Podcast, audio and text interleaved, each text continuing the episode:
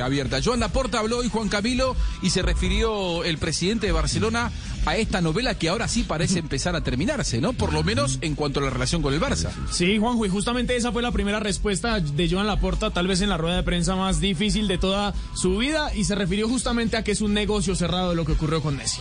Insisto, no quiero generar falsas esperanzas. Esta negociación ha, concluido y nos ha llevado a que los acuerdos no se han podido formalizar porque no podíamos inscribir al jugador por el límite salarial que tiene el Barça, que no tenemos margen salarial, que la liga, pues, que es respetable, no es flexible en cuanto a ampliar ese límite salarial y que si queremos ampliar ese límite salarial tendríamos que favorecer una operación que, insisto, consideramos que el club está por encima de todo y no debe entrar en esta dinámica de hipotecar los derechos, parte de los derechos audiovisuales del club por medio siglo. Ya por concepto, y ya no solo eso, sino que hay otros aspectos de este acuerdo de, de venta del 10% de la liga que no vemos claro, eh, no podemos entrar ahí. ¿Qué quiero decir? Que esto no hay que generar falsas esperanzas. Es una noticia triste, pero bien lo dijo. Ya el club está por encima de todo, incluso de los ídolos y es un motivo de, de un poco de, de, tristeza, yo diría, eh, de desencanto, pero en cualquier caso, aparte de eso, cuando piensas que la decisión se toma eh, en el sentido de que el Barça está por encima de todo y que lo que se ha de preservar son los intereses y el patrimonio de la institución y que además, bueno, eh, tenemos casi, lo he dicho, 122 años de historia, hemos pasado de todo y siempre pues hemos salido adelante. Y ahora pues con más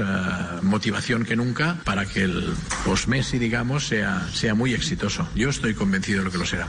El barcelonismo está triste, pero según el presidente, todos están más motivados que nunca. Estamos más motivados que nunca porque tanto jugadores como entrenador, cuerpo técnico, secretaría técnica, dirección general y también junta directiva y presidencia se nos va a exigir, se nos va a exigir un gran nivel y estamos dispuestos a, a asumir el reto y a estar más motivados que nunca para que el Barça sin, sin Messi continúe teniendo éxitos y continúe dando alegrías al barcelonismo. Muy bien, ahí pasaba entonces eh, Joan.